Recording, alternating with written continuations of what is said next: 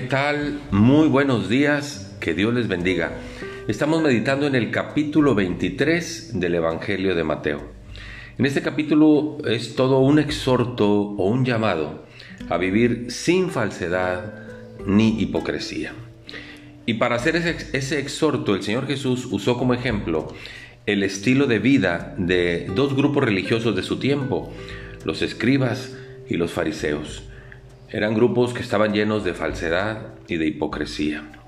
Y lo compara contra el estilo de vida que debe de tener un seguidor de Jesús. Y como ejemplo, en el versículo 6 decía a, a ese grupo, ustedes aman los primeros asientos en las cenas, ustedes aman las primeras sillas en las sinagogas. En el versículo 7 dice, ustedes aman el ser reconocidos en los lugares públicos, y el ser llamados rabí, rabí o maestro.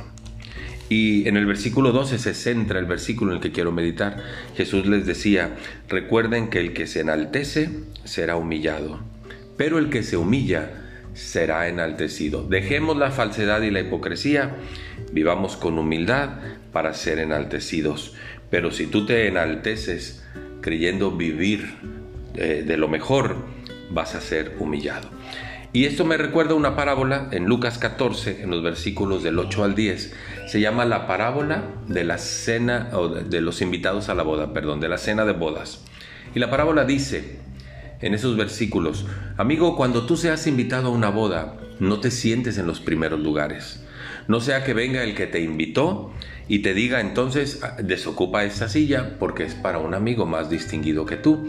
Y entonces con vergüenza empezarás a ocupar las sillas de atrás.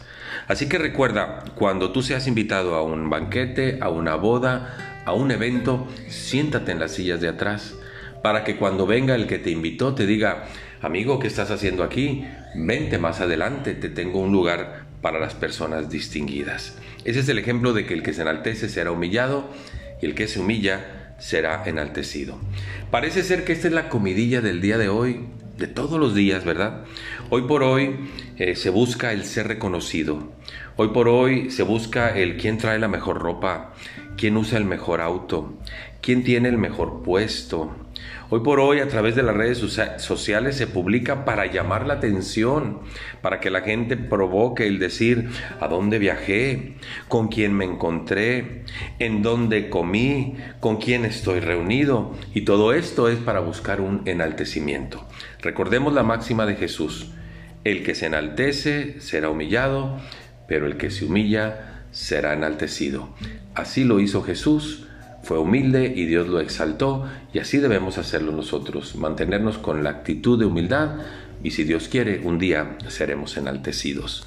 Muchas gracias, que Dios les bendiga, hasta pronto.